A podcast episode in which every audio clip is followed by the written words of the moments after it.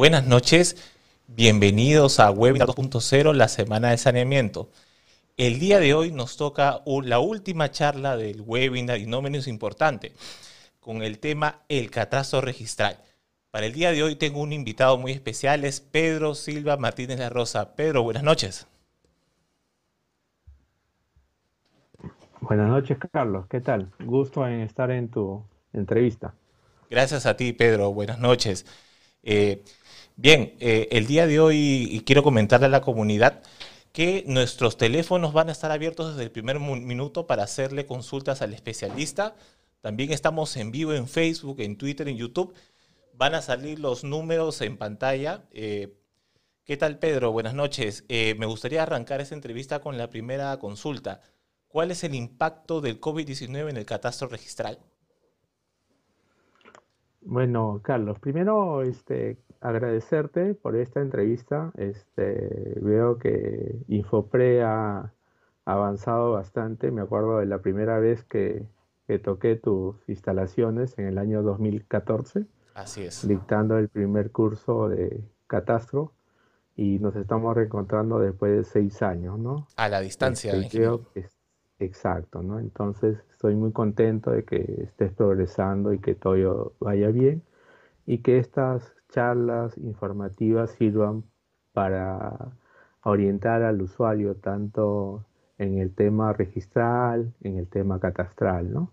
En este caso, eh, respondiendo a tu pregunta, bueno, nosotros sabemos que esta pandemia ha atacado a, a todo el mundo, ¿no? Y estamos eh, reinventando, no se puede decir, para el tema de, todas las actividades. Dentro de ellas tenemos el tema de catastro dentro del COVID, ¿no? Entonces, nosotros como catastro ahorita este, hacemos el levantamiento de dos formas, ¿no? Una de forma física y otra de forma remota. En este caso, ahora por el tema de la pandemia no podemos estar respondiendo, ¿no? Y hacer un levantamiento topográfico con los equipos de estación total, GPS, navegadores, ¿no? Entonces tenemos que utilizar las últimas tecnologías que están a la mano ahora, como es el tema de los drones o la fotogrametría, ¿no? En ese caso, eh, el área de catastro se está reinventando y tratando en lo menos posible tener contacto con los usuarios, con el personal y utilizaremos estas estas nuevas tecnologías para el levantamiento del catastro. Así es, eh, hay que recordar también a nuestros, a nuestros oyentes que el especialista es ingeniero. Eh, ah, hubieron a lo largo de la semana preguntas técnicas y bueno, este es el momento. Eh, compártanos por favor en qué se basa el catastro registral. ¿Es el catastro urbano? ¿No incluye rural? ¿Cuáles son los alcances generales para comenzar esta charla? Bueno, el, catastro, este, tenemos eh, varios tipos de catastro en realidad en el Perú. Tenemos catastro minero, tenemos catastro urbano, tenemos catastro rural, diferentes tipos de catastro, ¿no? Catastro de, del, del Ministerio de Cultura sobre las zonas arqueológicas, tenemos del ANA que tiene sus áreas naturales protegidas, entonces hay una diversidad de catastros cuando en otros países solamente una sola entidad se encarga del catastro. En este caso la idea es en el Perú con la ley 28294 que crea el Sistema Nacional de Catastro Integrado, eh, tener un solo ente generador de catastro. ¿no? El IGN hace su cartografía a nivel nacional y es el ente rector pero igual todas las municipalidades, a veces por la capacidad operativa del IGN, hacen su propio levantamiento catastral de sus municipalidades, sus distritos. Entonces, este, el catastro está diversificado, cuando la idea es tener un catastro unificado y multifinalitario.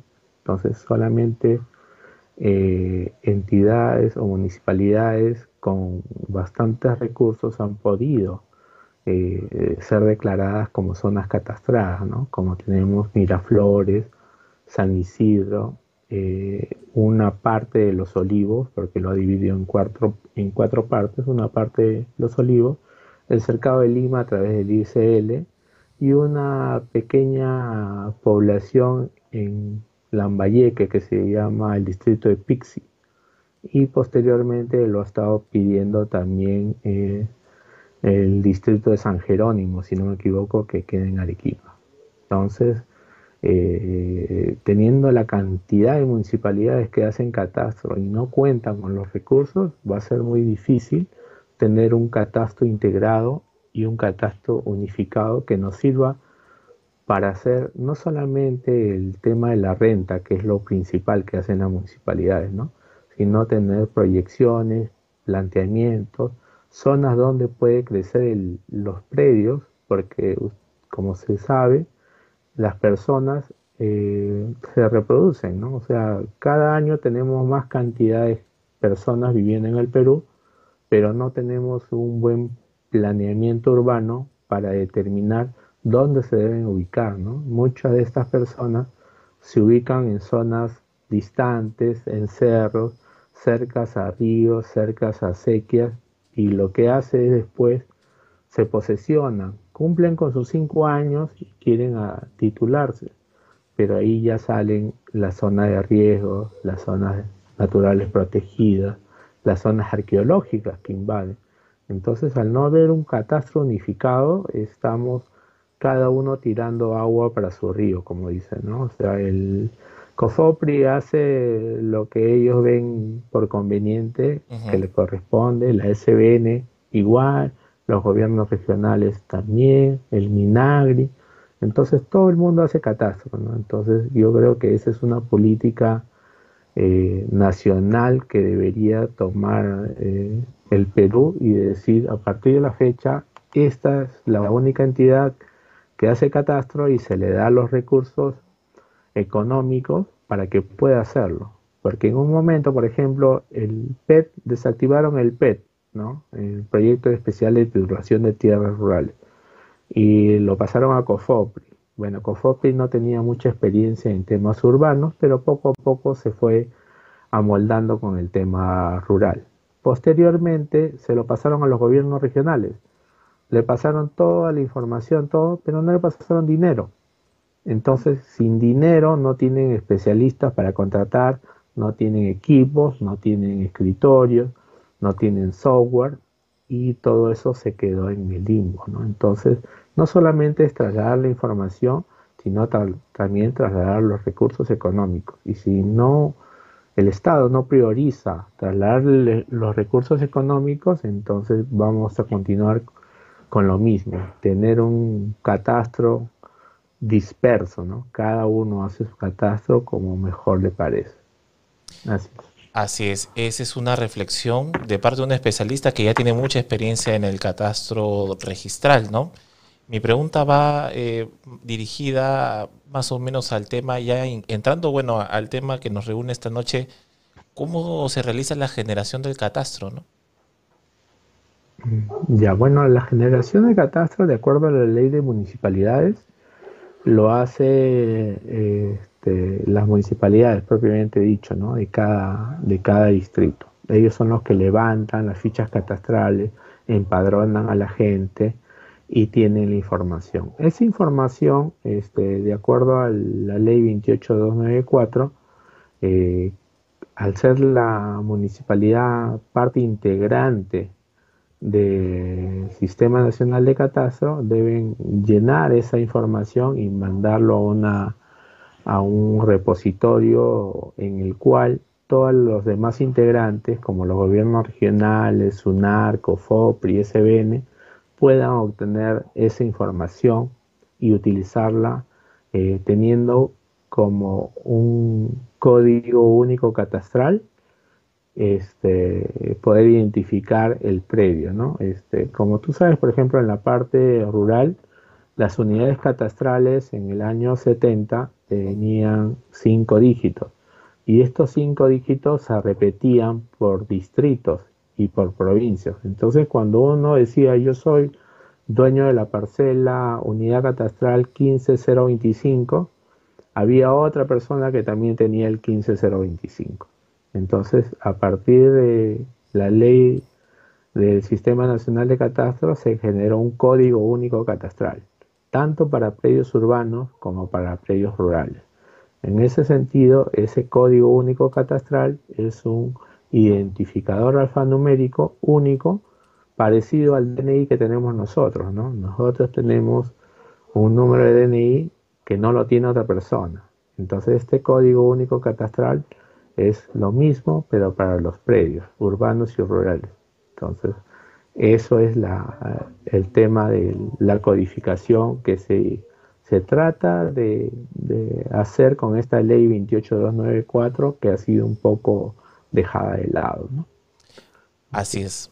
Perfecto. Tengo una pregunta justo yendo al tema que usted comenta. Dice, si en SUNARP la idea es tener un catastro, pues que sea unificado, ¿por qué cuando presento un plano de, catastro no es igual al de la municipalidad y más bien tengo que, eh, de la realidad registral, que no siempre es la real, tengo que adecuar ese plano? A ver, este, le comento. Eh, hay un, un malentendido en el tema de que el personal de registro este, hacemos catastro. O sea, nosotros no hacemos catastro. Los que hacen catastro son, como decía el usuario, las municipalidades. ¿Por qué no corresponde? Porque una cosa es el levantamiento que has hecho en campo, que has medido con tu distanciómetro, con tu eh, equipo Leica, TOCON, contestación total, y otro es lo que está registrado. ¿Cómo te explico esto? Por ejemplo, eh, el registro existe desde 1888 y desde esa época se inscribieron las propiedades. Y el registro lo que salvaguarda no es, es el derecho que han inscrito. Por ejemplo, tenemos el Fondo Copacabana. El Fondo Copacabana abarca desde, desde ¿qué te digo? Eh, los Olivos, Independencia, Comas, San Martín de Porres. Entonces ese predio se inscribió en los años 1900, 1915, 1920. Y nosotros guardamos eso, ¿no? Cuando alguien viene a inscribirse sobre esa zona, dice, no, pero yo vivo acá 50 años y nadie me ha votado y quiero inscribirlo. Y le sale una observación, le dice, señor, usted está sobre esta partida registral. No, pero a mí me lo ha avisado la municipalidad, me lo ha avisado COFOPRI, me lo ha avisado la SBN. Tiene todas las visaciones correspondientes, ¿no? Entonces, eso es su realidad física. Pero cuando va a registro, lo que nosotros salvaguardamos es la realidad registral, ¿no? El Fondo Copacabana está a nombre de un de una persona.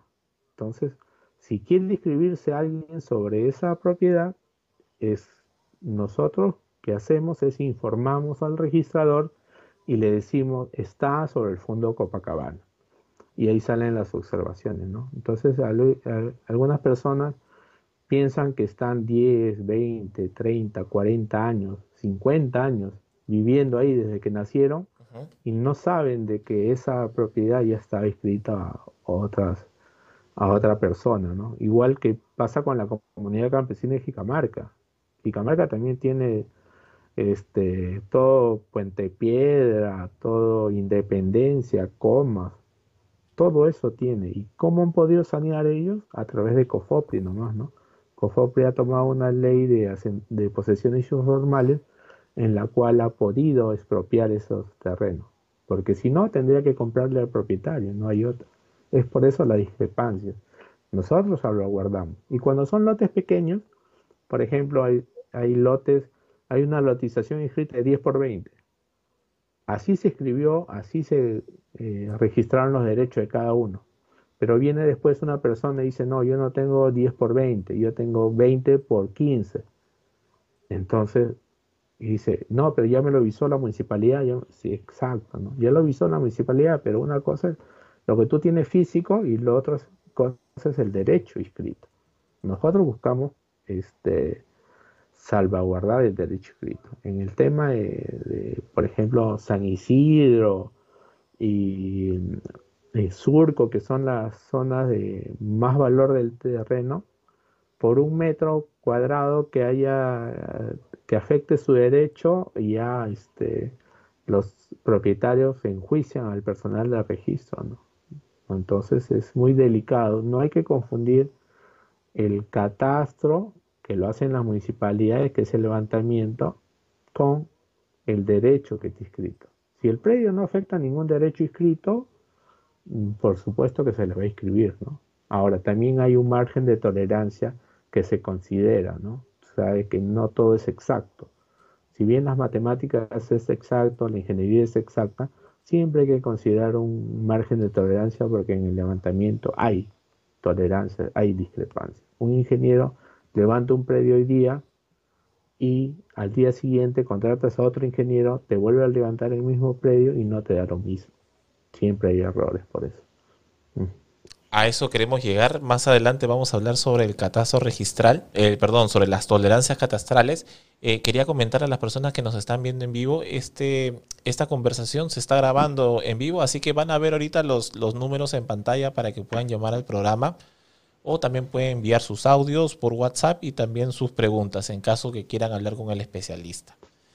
Bien, eh, se habla de que el catastro es multidisciplinario. Muchas veces las personas solamente piensan que hay un solo catastro, bien como bien usted estaba comentando en la charla que existe el catastro minero, el catastro rural, pero sin embargo, hoy más que nunca está más desarrollado el catastro urbano, ¿no? que, tiene una, que tiene una presencia importante en el catastro registral.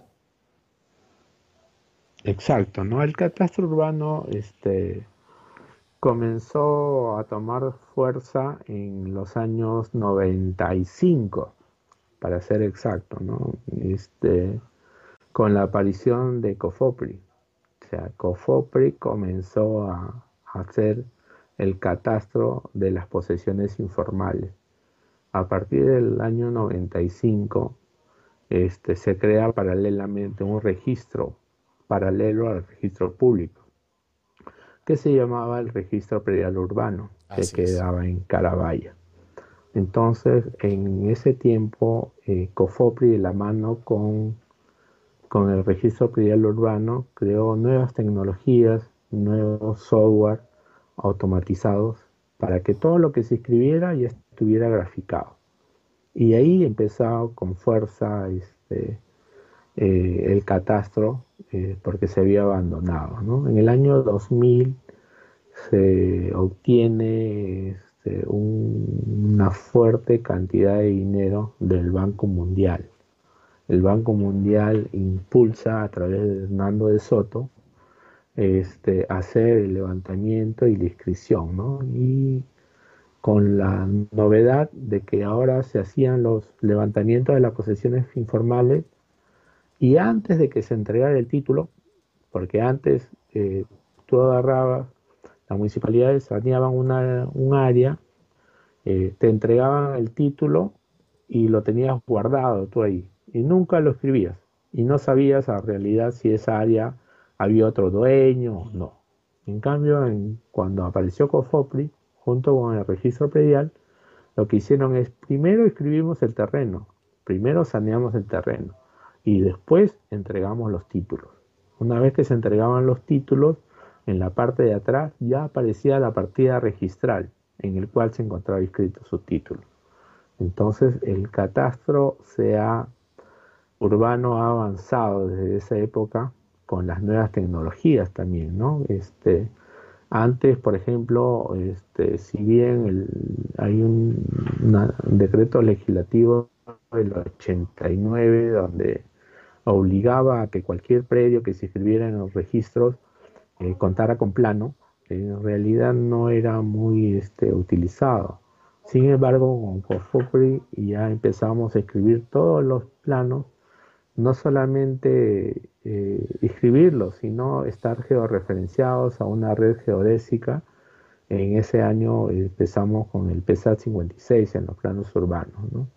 Y ahí hemos seguido ya, y se ha ido innovando el tema y COFOPRI ha sido una de las entidades que ha transmitido a nivel nacional. ¿no? Me acuerdo que empezamos en ese año este, a hacer todo el tipo de saneamiento a nivel nacional con COFOPRE los predios urbanos. Posteriormente ya el PET, lo que ha hecho el PET es este, parecido, ¿no? Ya no con dinero del Banco Mundial, sino con el dinero del BID. Ellos también empezaron a hacer su proyecto, el PTR1, el PTR2 y ahora empezaron a hacer el PTR3, que es el proyecto de titulación de tierras número 3, que está hecho en las mm, mayormente en la selva, en Cajamarca, en Chiclayo, toda esa zona estaba, empezó este año, ¿no? Este, a hacer el catastro, pero sí estamos poquito a poquito avanzando tanto en los dos catastros, urbano y rural. Y bien, ahora justamente estábamos conversando a lo largo de esta semana que ha habido una reactivación importante en la economía y sobre todo en la SUNARP, ¿no? Ahora el trabajo del, del, abogado, del ingeniero, del especialista en saneamiento es netamente de, de, gabinete, cuando en realidad es una, es una profesión que también implica campo. Hay un impacto entonces importante en la pandemia con esta elaboración de esta información, de, sobre todo de los catastros, revisar esa información que solamente está custodiada por la SUNAR. Mm, sí, esa información, como tú comentas, que está custodiada por la SUNAR, este, a partir del año 2018, este, por una política institucional, se ha abierto esa información. O sea, no es que es, eh, antes decían, ¿por qué la SUNAR de Catastro este, siempre nos observa y no nos dice cómo subsanarlo, ¿no? Porque no hay acceso a su base gráfica. Entonces lo que se ha hecho es, este, tenemos dos accesos a los usuarios que tal vez no lo conocen y son poco difundidos. Uno es, este, tenemos nosotros un visor, como un geoportal, todavía no hemos hecho el geoportal, pero tenemos un visor. En el visor ustedes pueden acceder a toda la información inscrita y graficada en las 14 zonas registrales que tiene la SUNAR.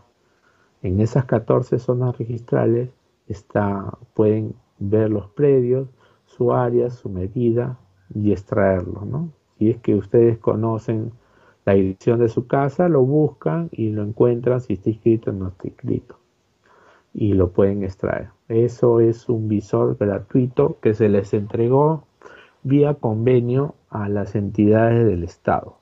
Hablamos de las entidades del Estado, a la SBN, a COFOPRI, a los ministerios de Educación, Ministerio de Defensa, cualquier entidad del Estado que perteneciera al Poder Ejecutivo mediante un convenio ya tenía este acceso gratis, ¿no?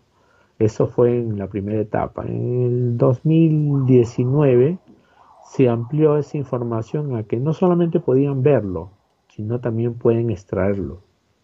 O sea, si yo tengo mi predio graficado ahí en mi base y yo necesito utilizar esa información, lo puedo extraer y lo puedo modificar para hacer una subdivisión, para hacer una acumulación, para hacer cualquier tipo de acto. ¿no? Es eso se les ha entregado a las entidades justo del Poder Ejecutivo para poder reactivar rápidamente.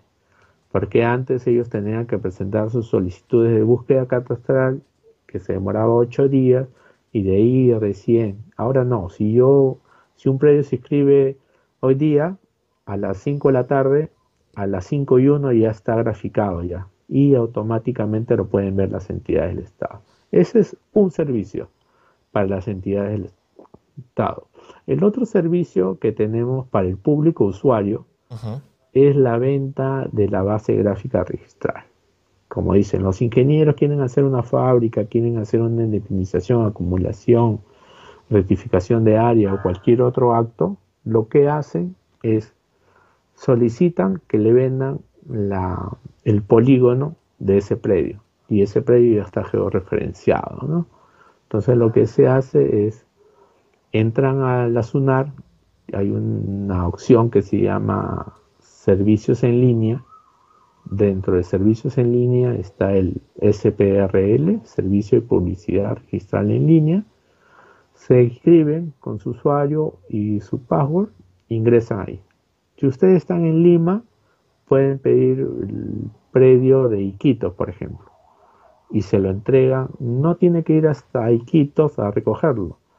Se lo entregan a su correo electrónico que está guardado a la hora que ustedes escriben en el SPR. Si ustedes quieren un predio, están en Lima y quieren un predio de Tacna, igual, piden ponen la zona, el número de partida y automáticamente este, dos días como máximo se le está entregando ese polígono. Entonces, esas son dos, dos informaciones que se le brinda a las entidades y a los usuarios para que justo no vengan a hacer sus trámites personales a la SUNA y se estén este, contagiando o algo, ¿no? Todo lo pueden hacer en línea desde la comodidad de su casa, las 24 horas del día, las siete, los 7 días de la semana.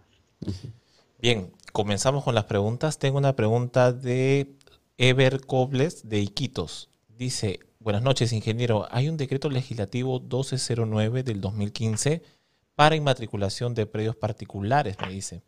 Quisiera saber si ya se publicó su reglamento y qué tipo de título se refiere como requisito. Ya, sí, exactamente. El decreto legislativo 1209 se trata de inmatriculaciones de predios de propiedad de terceros, ¿no? Ese es una, un decreto legislativo impulsado, sí está reglamentado este, y, y sí es utilizable. Eh, dentro de este decreto legislativo, este, lo que se hace es para los predios, eh, las personas que tienen un título válido, que no lo hayan podido inscribir, por ejemplo, que tenga cinco años, lo que hacen es presentan eso, este, los planos, y en este caso los planos no, no necesariamente tienen que ser visados por la municipalidad. Ahí hay un, gran este, aporte en este decreto donde tienen que ser visados solamente por el verificador catastral. Entonces, con la, verificación, la firma del verificador catastral y los títulos de 5 años, va a registro y se anota preventivamente por 90 días. Una vez anotado por 90 días y si no hay oposición, previa publicación en el diario El Peruano también de esa inscripción, no hay oposición, este, se pide la inscripción definitiva. ¿no? Ese es uno de los procesos de saneamiento que salió el año pasado, en el 2019. Claro, justo, perdón, lo, interrumpí. Sí, sí, esa es la, sí se puede hacer y está reglamentado y también está inscribiéndose. Perfecto. Justo también refería a este usuario, bueno, el oyente, de que los planos que se presenten los firman los verificadores catastrales, no son necesarios que lo visen el municipio. Exacto, exacto, eso es lo que dije. Solamente con la firma del verificador catastral. Así es, así es. Ya está respondida tu pregunta. Continúen eh, eh, participando del programa. Eh, justamente lo que estábamos hablando de los convenios y cómo podían entrar a la, base gráfica de la SUNAR, justamente la resolución 063-2020 SUNAR, que ha salido pues en plena pandemia, aprueba el convenio de adhesión de colaboración interinstitucional para el acceso de las entidades del Poder Ejecutivo y los gobiernos regionales a la información contenida en la base gráfica de registral, que es lo que venía comentando usted, ingeniero. Sí, lo que quería hacer acotación es que eso salió en el 2018, primero era para las entidades del Poder Ejecutivo, en el 2019 se aprobó ya la descarga de los polígonos y ahora en el 2020 lo que se ha ampliado es a los gobiernos regionales. O sea, ahora los gobiernos regionales también este, pueden acceder a esa información y después faltaría ampliarlo a los gobiernos locales. Esa medida sí, dígame. Sí, lo que pasa es que como este es un sistema nuevo y hay mucha demanda en la información de la base gráfica, este, estamos probando poco a poco si es que podemos atenderlos a todas las entidades al mismo tiempo, ¿no? Entonces, este, se está ampliando poco a poco, ya se amplió a, a este, este, este año a los gobiernos regionales y estamos esperando este ver cómo funciona eso y tal vez después ampliarlo a los gobiernos locales. hay que tener en cuenta que los gobiernos locales es, son una cantidad bien importante, ¿no? Entonces no queremos que por darle acceso a uno, este, ese visor se cuelgue y no pueda servir para las demás entidades que están haciendo saneamiento. Así es. Es decir, eso ya se venía pues estudiando, se venía evaluando de hace años, pero justo en este momento era necesario poner el pie en el acelerador.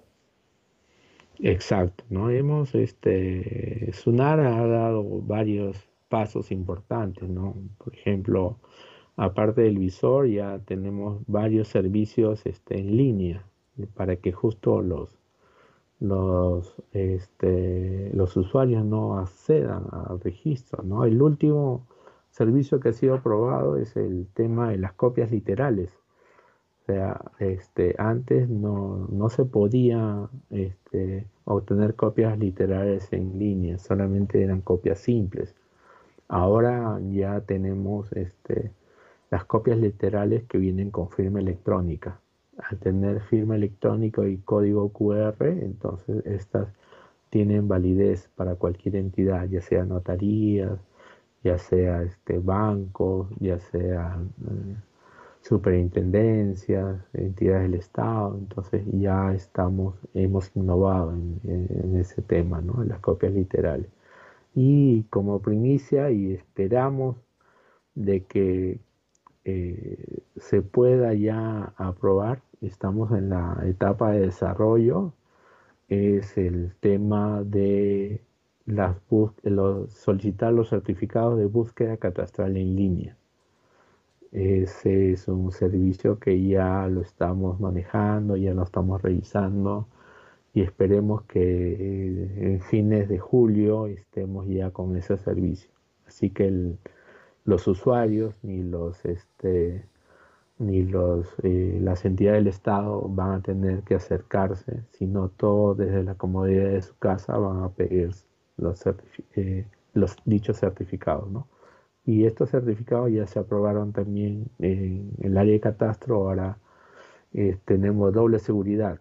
En los informes salen con firma electrónica y también con firma digital. Tenemos doble certificación en los informes.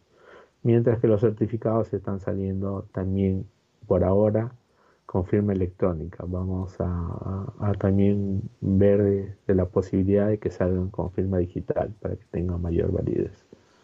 Exacto. Es, es, importante eso, lo del certificado digital, pero la pregunta también cae de madura. Si antes de por sí hacer una búsqueda catastral era difícil por el tiempo, por el desconocimiento, ¿cómo podemos hacerlo ahora en línea?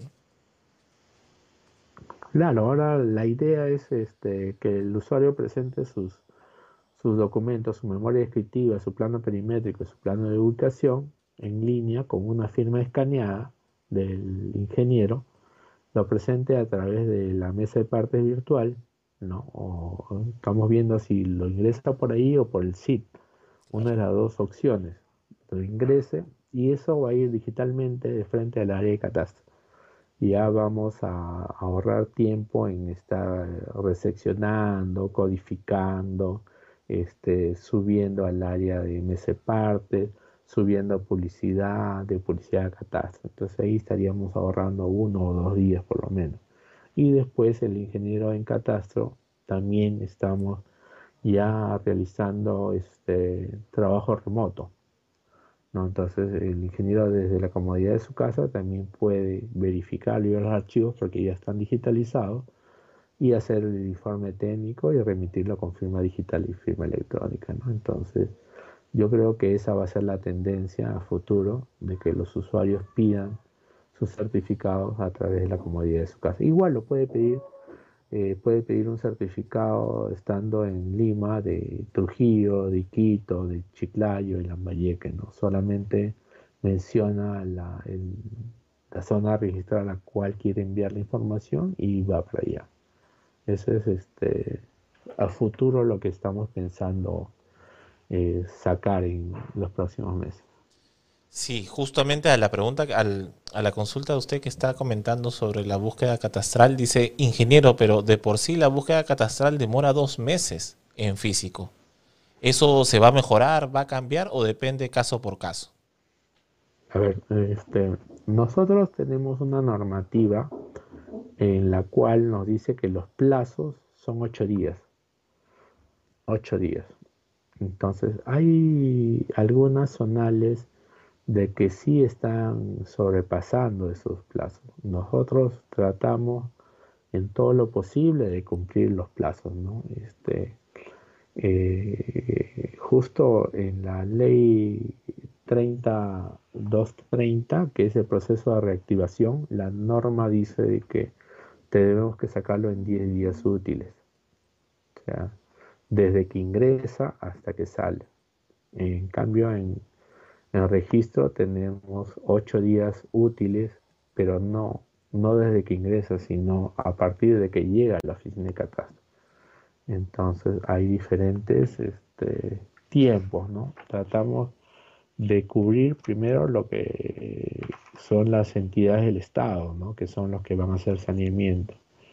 Y, este, y por ejemplo, en el decreto legislativo 1330 este, nos dice 15 días como máximo.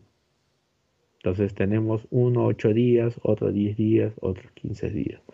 Y por la gran demanda que hay ahora en, en, este, en el Estado, este, en un día nos llegan 200 búsquedas catastrales de una entidad, 50 búsquedas catastrales de otra entidad.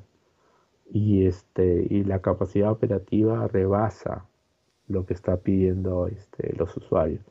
Es por eso que tratamos de, de, cumplirlo. ¿no? Yo sé que hay demoras, no solamente en Lima, sino a nivel nacional.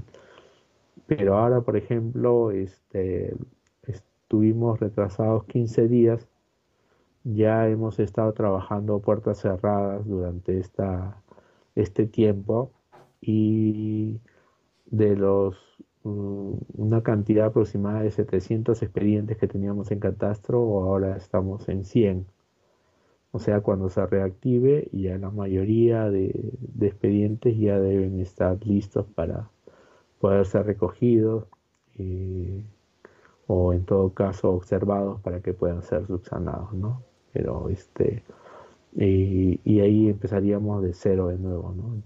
tratando de, de, cumplir con los plazos. Las entidades son las que siguen este, paralizadas y nos dicen que apenas aperturen ya van a enviar toda una cantidad fuerte de expedientes. Entonces hay que tratar de cumplir los plazos, eso es cierto.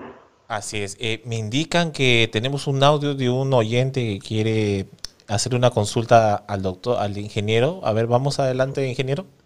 Lo escuchamos. Sí. Ingeniero, buenas noches. Eh, la consulta es la siguiente. Eh, a través de la plataforma de SICAR del Minagre, he visualizado un predio con forma rectangular perfecta, a la cual se le ha asignado una unidad catastral a favor de Direcfor.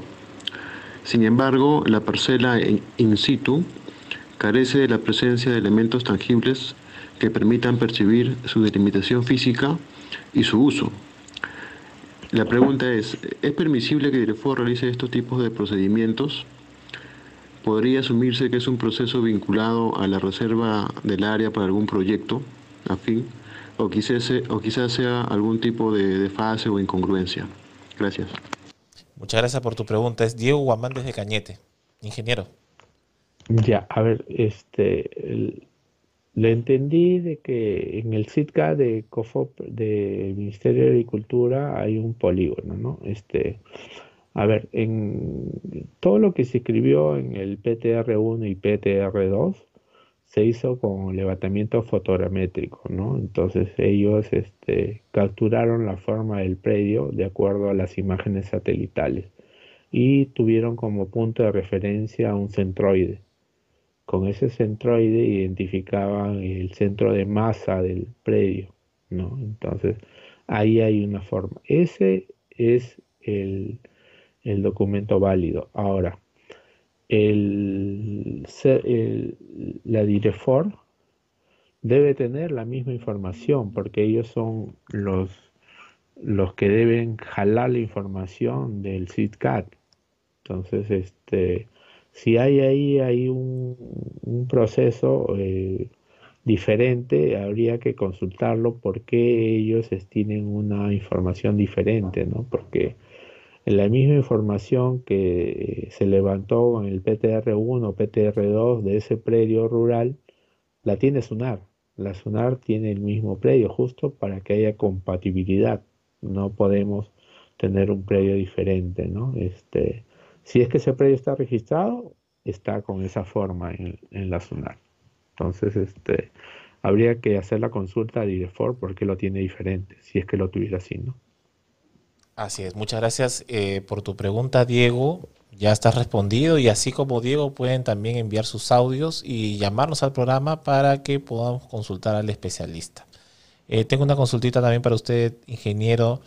Me dicen, este tema de la pandemia es, eh, nos ha agarrado todos con la guardia baja. ¿Qué pasa si la cuarentena se extiende hasta fin de año? ¿Cómo se va a realizar el catastro? ¿Siempre remoto? ¿O van a haber algunos protocolos en la cual se pueda eh, eh, realizar presencial? A ver, nosotros tenemos este ya un protocolo de ingreso aprobado y registrado en el CIS-COVID sobre las personas que van a ingresar. Tenemos un, en las oficinas de Rivaliati y a nivel nacional ya se ha condicionado un distancia. Por ejemplo, primero lo que se ha hecho es eliminarse los asientos. No va a haber asientos ahora. Se va, hay una, una separación de cada un metro, de cada uno. Eh, en el ingreso se va a tomar la temperatura. Se toma la temperatura de los que ingresan. Este, y van a poder acceder de uno en uno a cada una de las ventanillas están separando ventanillas para cada acto registral y también tienen un tapete. Los tokens que tal vez conocen algunos de ustedes se están eliminando porque eso es táctil, entonces uno agarra y la otra persona que viene va a volver a agarrar para hacer las consultas, entonces se pueden contagiar. Entonces ya hay todo un protocolo, tanto para el personal que va a ingresar de usuarios como el personal que va a estar dentro de las oficinas. O sea, sí se va a reactivar. Estamos, a ver, la SUNAR ha aprobado tres etapas. Se puede decir la etapa eh, previa o la etapa cero que le hemos llamado a algunos, la fase 1 y la fase 2. En la fase eh, previa o la etapa cero, este, hemos ya nosotros empezado a trabajar presencial y remotamente en el registro siempre y cuando considerando la capacidad operativa de cada uno y, viendo el distanciamiento social entre los trabajadores. Y hemos, eh, desde el día 27 de mayo, ya estamos trabajando en ese sentido, remotamente y presencialmente. Esa es la etapa cero. Este, nos acaban de informar que posiblemente el primero de julio o antes, ya vamos a empezar la etapa 1, la fase 1. ¿Y qué incluye la fase 1? Ya el ingreso de personal. El ingreso de los usuarios va a ser a través de los protocolos mencionados, pero por ahora solamente va a ser a las notarías, personal de notarías, Poder Judicial y entidades del Estado. Ese es en la fase 1. En la fase 2 ya vamos a atender al público usuario normalmente. ¿no? Entonces estamos ya avanzando en estas tres fases. Esta semana que viene más seguro, como le digo, fase 1, ya con ingreso de personal, y después va a venir la fase 2. Ya, tal vez debe, la fase 2 tal vez sea el primero de agosto o antes, ¿no? Pero sí necesitamos este, atenderlos al público usuario porque eso es reactivación de la economía, ¿no? Todo gira mucho en, los temas registrales. Entonces, eh, en ese sentido sí vamos a atender, no es que vamos a esperar a enero del 2021 y aperturar el, a los usuarios. Ya debemos estar en fase 2 el 2 de agosto aproximadamente. Ahora, hay que considerar que en la zona 9 de Sundar hay una gran afluencia de público. Lo normal era que esté siempre lleno de, de personas. Sí, sí, por eso es que estamos este, brindando los servicios este, a través del SPRL. Claro. O sea, de una copia literal, una certificado de vigencia de poder, una inscripción vehicular, todo ello puede ser a través del, del SPRL y, y, ahora también en el tema de catastro, el tema de las búsquedas catastrales en línea, ya, ya justo para descongestionar y que los usuarios puedan acceder, ¿no? Este, y esa es una, una normativa que ya estamos este, eh, manejando. Algunas ya salieron y eh, tal vez no, no, lo utilizan, pero ya está, eh, ya está a disposición de ustedes. Así es. tengo una consulta, ingeniero, me dice, el informe del catastro en superposición de partidas. ¿En qué consiste, ingeniero? A ver, hay un trámite que se llama eh, superposición de partidas o duplicidad de partidas, ¿no? Eso lo ve la unidad registral. Como yo les comenté, en el año 1880, 1808, se eh, comenzaron a hacer las inscripciones en los predios. Muchos de ellos no tienen plano, no han tenido plano. A partir de 1989, recién se regula la presentación de los planos. Entonces, por ejemplo, como le comentaba, ¿no? El Fondo Copacabana está inscrito en 1915, por ejemplo, en esos años. ¿Ya? Y alguien inscribió pues en el 1950 una propiedad sobre la propiedad del Fondo Copacabana. Como no existía oficina de catastro, no existía este, un área que determine, entonces el registrador decía, ah, ya, el predio que queda en, en Puente Piedra, ya. ¿Quién lo ha avisado? Los requisitos, que sea por el notario. Ahí está el notario.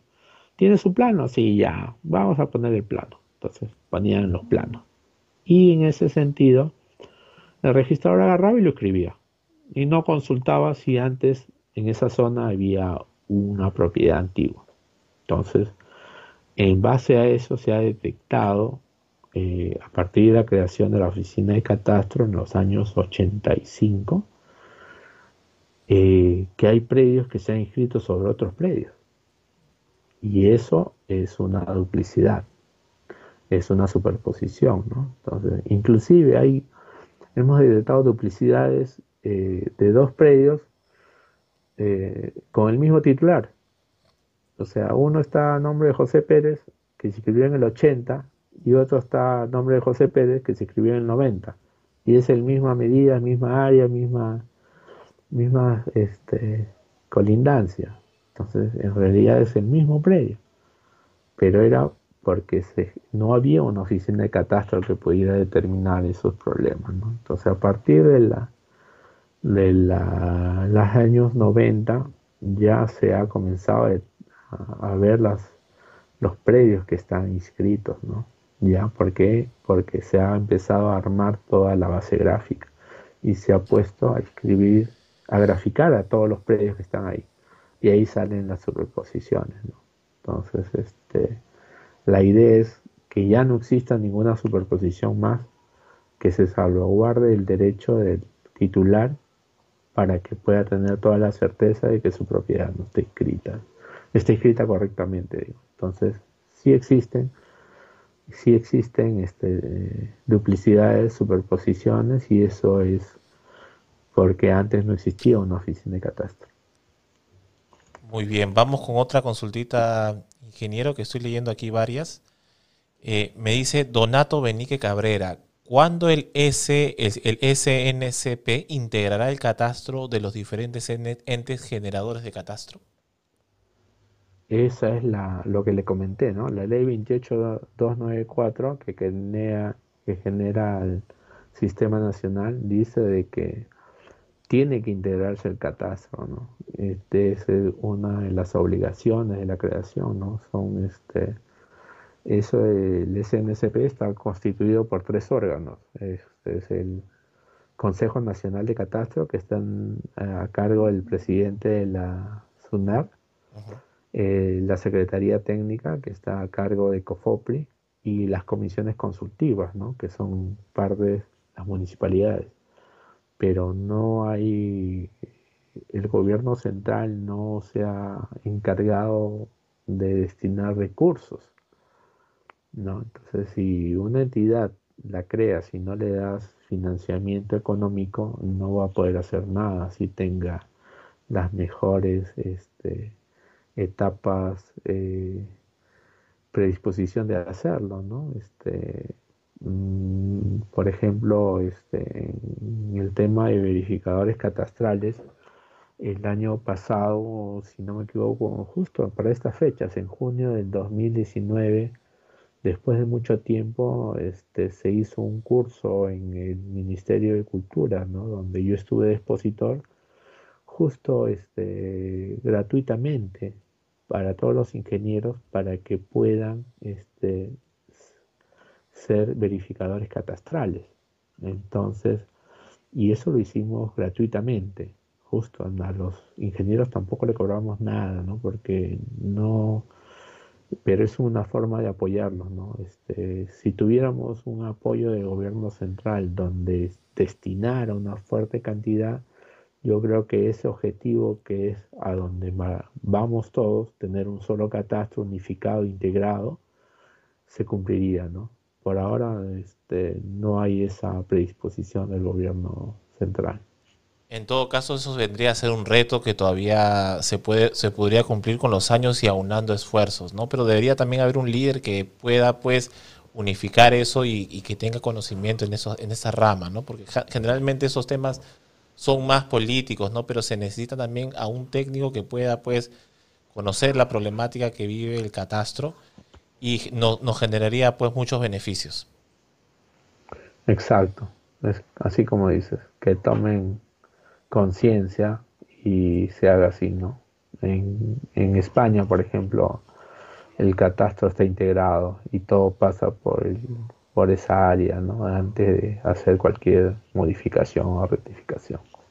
A eso apuntamos nosotros.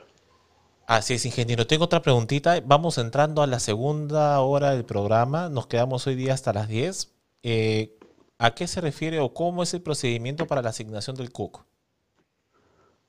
Ah, el procedimiento. A ver, tenemos este, dos, dos procedimientos para la asignación del CUC. El primer procedimiento te lo entrega directamente la municipalidad. Pero, ¿qué municipalidad? No cualquier municipalidad. Las municipalidades que han sido este, consideradas como zonas catastradas. Eso significa Miraflores, eh, San Isidro, eh, como le dije, parte de los olivos, zonas, partes, y el distrito de Pixi. Esos te entregan directamente tu código. Cuando tú vas, pides un plano catastral, una copia informativa catastral en la municipalidad, te adjuntan tu código. El otro es para hacer el tema de rectificaciones de áreas. O sea, uno de los, uno de los procedimientos que sale en la ley 28294 es la rectificación de áreas mediante el CUP. Entonces, ahí tú quieres rectificar tu predio y tú lo que quieres es hacerlo por este procedimiento. Lo puedes hacer, una rectificación lo puedes hacer por notarial, lo puedes hacer por judicial, lo puedes hacer por administrativa y también lo puedes hacer por esta, por este procedimiento, de la 28294. Entonces, tú quieres hacer una rectificación y te dice allá, ¿quién se encarga de hacer el plano? El verificador. Entonces, el verificador catastral levanta tu predio, hace los planos de acuerdo a la normativa, porque son unos planos ya estándares que, están colgados en, dentro de la Secretaría. Y una vez que vas, le pides que te lo asigne la municipalidad. A la municipalidad, si no tiene, se les da un rango de 10.000 números que lo entrega la Secretaría Técnica. Entonces, si la municipalidad no, te, no tiene o no quiere pedir los rangos para asignarte, no hay problema, te vas a la Secretaría Técnica y le dices que la, dicha municipalidad no te ha asignado tu rango y que por lo tanto quieres tu código. La Secretaría Técnica a cargo del COFOPRE te va a poner un sello y te va a poner el código alfanumérico de 8 dígitos más, 2, más 4 adicionales, total 12. Ese, con ese código tú vas a poder hacer ya tus planos, vas a poder hacer el saneamiento catastral registral que se llama. Lo presentas a registros públicos y con eso haces el saneamiento catastral registral bajo la ley 28294. Eh, ingeniero, tengo otra consulta acerca de lo que está comentando. ¿Ese saneamiento catastral registral también incluye la rectificación de áreas y linderos? Sí, sí, sí, es para rectificación de áreas y linderos. Si, si podría comentarnos un poco acerca de, ese trámite. Claro, la ley 28294 dice que el CUC es para hacer las, las modificaciones de un predio, ¿no? Por eso le decía que las modificaciones o de un predio también lo puede hacer vía notarial, lo puede hacer vía judicial, lo puede hacer vía administrativa y con esta ley. Esta ley permite hacer las modificaciones de linderos y medidas perimétricas. ¿no? Eh, la diferencia de los otros procedimientos es una muy particular, que si dice de que el predio que se va a inscribir este, la oficina de catastro menciona de que hay afectación a un colindante, eh, igual se escribe. Ya este, lo que manda es lo que dice la ley 28294. Entonces lo escriben. De después que se escribe, lo que hacen es una eh, notificación a la persona que, con la cual se superpone. Si esa persona no se eh, pronuncia, esa inscripción se vuelve definitiva. Si hay una oposición, eh, tiene que irse a ver este, si lo que la persona que se opone es correcto o no es correcto la oposición, ¿no? Porque ahora en estos tiempos, por ejemplo, cuando haces notarial y tú publicas en el diario el peruano que estás haciendo tu reivindicación, hay muchas personas que se creen así, este, tratan de sacarle provecho a la norma, ¿no? Entonces, ¿qué hacen? Van al notario y presentan una oposición por oponerse, sin ser este, colindante, sin ser vecino, sin ser nada de nada. Entonces, ¿qué presentan su oposición? Y el notario que dice, mire, ¿sabes que hay una oposición? Yo no puedo resolver, por lo tanto anda del Poder Judicial. ¿Y para qué hacen? Para que el propietario le pague algo a este señor y se vaya y desista de su oposición y puede inscribirlo. Entonces, en, este caso, solamente con la ley 28294 este, se inscribe, se anota preventivamente se le notifica al colindante, el colindante, solamente el colindante puede oponerse, no puede oponerse a otra persona. Y ahí ven si es que es factible o no es factible su oposición. Y con eso este, lo escriben, ¿no? Esa es la diferencia. Claro, ese era uno de los vacíos y mira, vamos a, a la gente que no tiene ningún interés, pero simplemente se opone para que pueda entrar en una negociación que no le corresponde. Pero ese es el vacío que está regulando ahora la norma. Muy bien que esté puntualizado eso, ingeniero. Eh, Yolanda Valentino se escribe, bueno, es una consulta con lo que ya veníamos comentando hace un, hace un momento. Me dice, buenas noches, ingeniero. Con respecto a la lectura de títulos archivados, ¿cuándo se iniciará? ¿Será también en la segunda fase o antes? No, eso es en la segunda fase. En la segunda fase se va este, tener protocolo. Lo que hay que ver es que los títulos archivados y los papeles y cualquier documentación que exista, este, no solamente lo va a pedir una persona, lo pueden pedir cuatro o cinco personas. Entonces hay que hacer un protocolo para el manejo de esa información. ¿no? Por ejemplo, en las notarías, ¿qué pasa con ese manejo? Yo he visto algunas notarías que tienen una caja grande donde meten dentro de esa caja grande y con una luz eh, eh, halógena este, limpian todo el documento. Entonces, esa es una opción que han tomado los notarios para que no estén manipulando los documentos diferentes personas, cada vez que alguien quiere eh, manipular ese documento, este, tiene que pasar por esa limpieza. Entonces, ese protocolo todavía lo estamos viendo en, en SUNAR para ver cómo, cómo atendemos. Y más seguro eso sale en la fase 2. Muy bien. Eh, somos las 9 y 10. Vamos eh, comenzando con, otras consultas. Llámanos al 94 91 97 095. Tenemos una llamada. Ingeniero, vamos con una llamada. La primera llamada del público. Buenas noches. A ver. Buenas noches. Bienvenido a Infopre. Buenas noches. Quería hacer una consulta. ¿Qué tal? Buenas noches. ¿Cuál es tu nombre y de dónde nos llamas? Ya, soy Rosemary Quise y llamo de Puno de Puno. Bienvenida, muchas gracias por ver el programa. ¿Tienes alguna consulta para el ingeniero? Sí. Adelante, por favor, te escuchamos.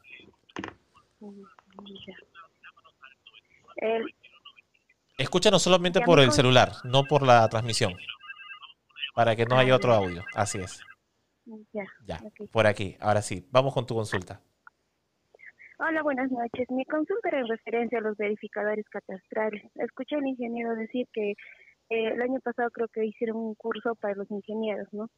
Y quería saber si los arquitectos también o, o qué profesionales pueden llegar a ser verificadores catastrales. Ese es mi concepto. Muchas gracias, ingeniero. Ya, en la ley 28294 este, se dice que profesionales pueden ser. A ver, a ver si me acuerdo de todos. Es ingeniero civil, es este, arquitecto, es eh, geógrafo, ingeniero forestal, ingeniero agrónomo, eh, y me parece que último se aprobó el acceso a los agrimensores o los topógrafos agrimensores, justo una carrera que lleva la gente eh, que vive en Puno, la gente que vive en Puno mucho este, ha estudiado en Bolivia y han traído esa, esa corriente en las universidades. Hay este, topógrafos agrimensores, que es una carrera eh, solamente en Puno. Entonces, esas personas también pueden ser verificadores catastrales. Y los verificadores catastrales pueden entrar en varias varias leyes a hacer sus funciones. Tenemos en la 30230, que es proyecto de infraestructura, tenemos también el decreto legislativo 1192, que es modificado por el decreto legislativo 1330, y tenemos justo lo que comentamos hace un momento, la primera pregunta, que era el decreto legislativo 1209 de inmatriculación de predios a favor de los, eh, de los particulares, ¿no? Muchas gracias por su consulta, ingeniero. Justo lo, puntualizando lo que me estaba comentando, eh, ingeniero, ¿y los qué, dónde quedamos los ingenieros geógrafos? ¿Podemos ser verificadores catastrales? Me dicen. Sí, sí, me olvidé de los ingenieros geógrafos. Sí, son ingenieros civiles, arquitectos, ingenieros geógrafos y geógrafos. Sí. Perfecto. Entonces ya saben que los ingenieros geógrafos pueden también ser verificadores catastrales. Y también hay una consulta, me dice, yo soy verificador común, lo que se le conoce como verificador de registral. ¿Es lo mismo que ser verificador catastral? ¿Tengo que hacer un curso? ¿Cuál es la diferencia? Si podía ahondar un poco en ese, en ese, en ese detalle. Sí, a ver, los verificadores comunes salieron este, con la ley 27157. La ley 27157 se trata de la regularización de edificaciones correspondientes a las fábricas y a las este, propiedades horizontales. Bueno, propiedades horizontales ya no, ahora es propiedad exclusiva y propiedad común o propiedad eh, copropiedad. Entonces, esos régimen salió el verificador común. Esos verificador común solamente necesitaban inscribirse en un registro y con la sola inscripción le daban su credencial por cada zonal. Si querías trabajar en las 14 zonas, en las 14 zonas eh, tú tendrías que inscribirte en las 14 zonas y se paga una mm, como una membresía anual por cada una de las zonas, ¿no? El verificador este, catastral es diferente. El verificador catastral se crea con la ley 28294 y tiene solamente atribuciones para determinados actos, los cuales ya mencioné hace unos minutos de algunos decretos legislativos Y los requisitos son, este, uno, este, llevar un curso eh, de la Secretaría Técnica, que lo hicimos el año pasado. Segundo, este, tomar un, dar un examen básico de la Secretaría Técnica, básico de lo que se ha explicado en, el, en la exposición de, de la Secretaría y tu carnet de colegiatura, ¿no? Con eso de ahí, este, haber aprobado el examen y con eso te inscribes como verificador este, catastral. A diferencia del verificador común, el verificador catastral tiene ámbito nacional, no solamente por zonal.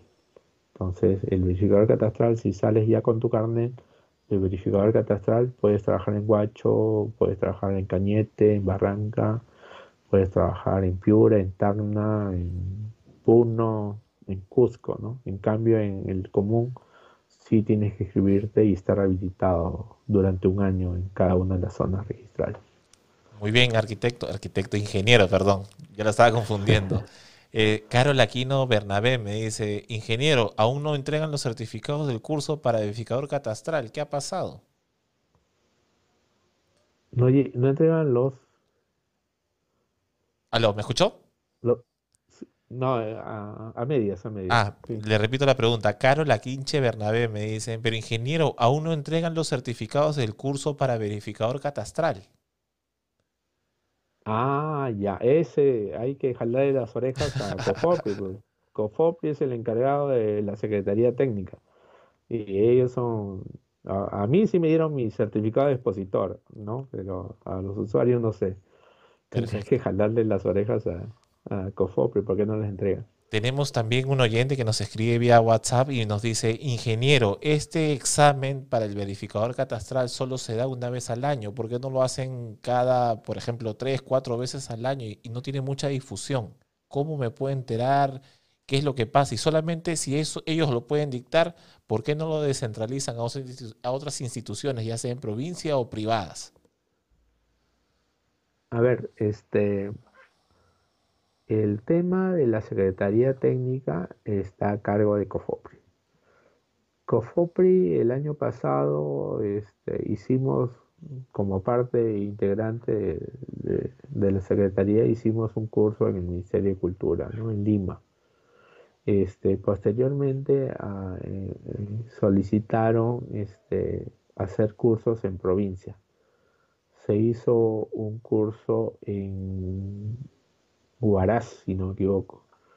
Se coordinó con el Colegio de Ingenieros de Huaraz y se hizo un curso en Huaraz sobre la Secretaría Técnica también el año pasado.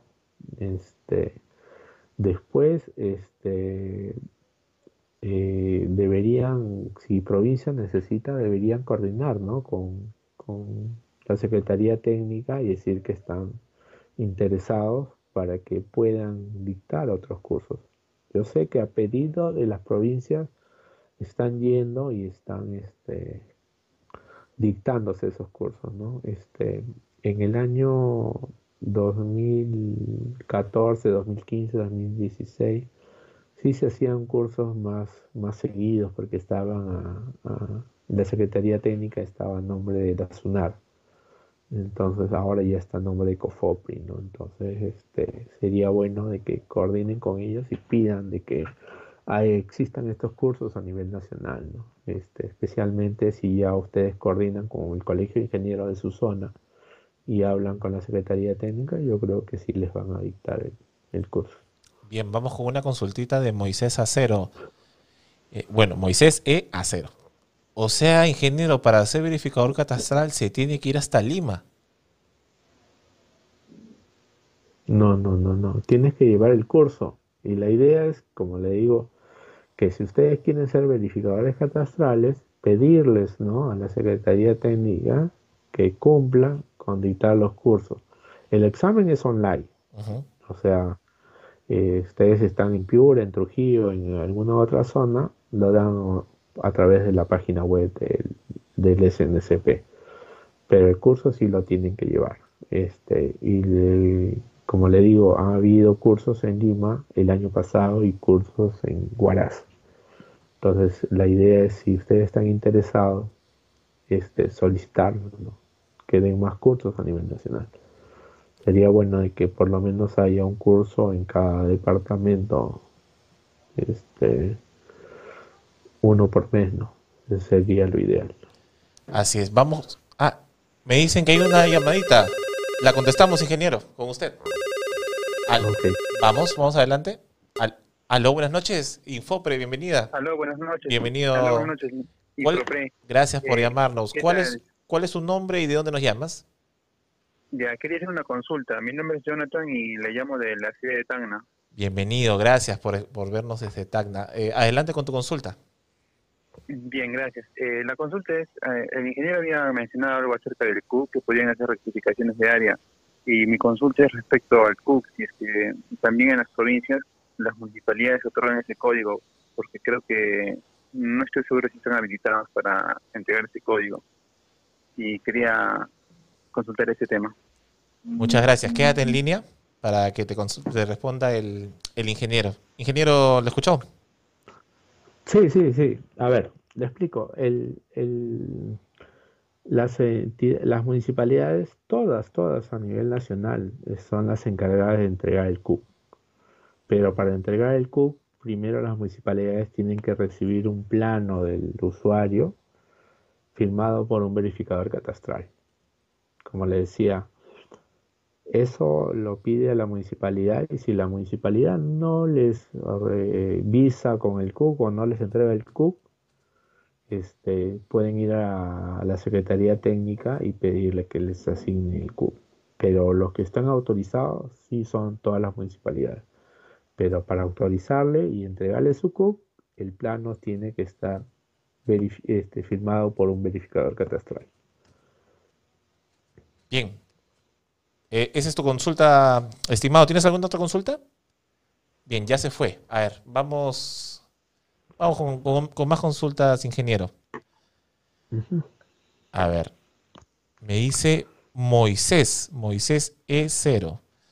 ¿Por qué es tan importante el certificado de numeración predial para inmatricular una casa? ¿No hay otras opciones legales que pueda permitir la inscripción en mi casa? A ver, este, lo más, eh, lo más rápido y lo más fácil es eh, para poder identificar una propiedad es el certificado de numeración. Entonces, tú puedes escribir tu casa que diga en Avenida Los Sauces, ¿ya? Pero Los Sauces tiene 200 cuadras. O sea, ¿dónde está tu predio? Entonces, por eso es que para poder identificarlo, necesitamos la numeración municipal. Entonces, con la numeración municipal, el predio se, se inscribe y se identifica correctamente, que es el predio 201, por ejemplo. ¿no? Entonces, cuando alguien vaya a hacer una consulta, tus hijos, tus nietos, en, en cualquier momento, y digan, no, mi papá tenía una propiedad. ¿Y eh, dónde estaba la propiedad? Estaba en la avenida Los Sauces 201. Entonces, búsqueda por nombre. Los Sauces, digo, búsqueda por dirección. Los Sauces 201 sale la partida. Entonces ahí, por eso es que eh, se les pide un, documento con el cual se puede identificar claramente la ubicación del predio. Y en los predios urbanos es lo que es eh, la numeración municipal. En los predios rurales es la unidad catastral o la parcela en la cual corresponda. Vamos con una llamadita, ingeniero. Sí, dígame. Buenas noches, bienvenido a Infopre. ¿Con quién tengo el gusto? Buenas noches, con Diego Rodríguez. ¿Qué tal, Diego? Bienvenido a, Infopre. ¿Cuál es, eh, ¿De dónde nos llamas? De Lima. De Lima. Adelante con su consulta y el ingeniero te está escuchando. Buenas noches, ingeniero. Mi nombre es Diego Rodríguez. Quería realizarle una consulta.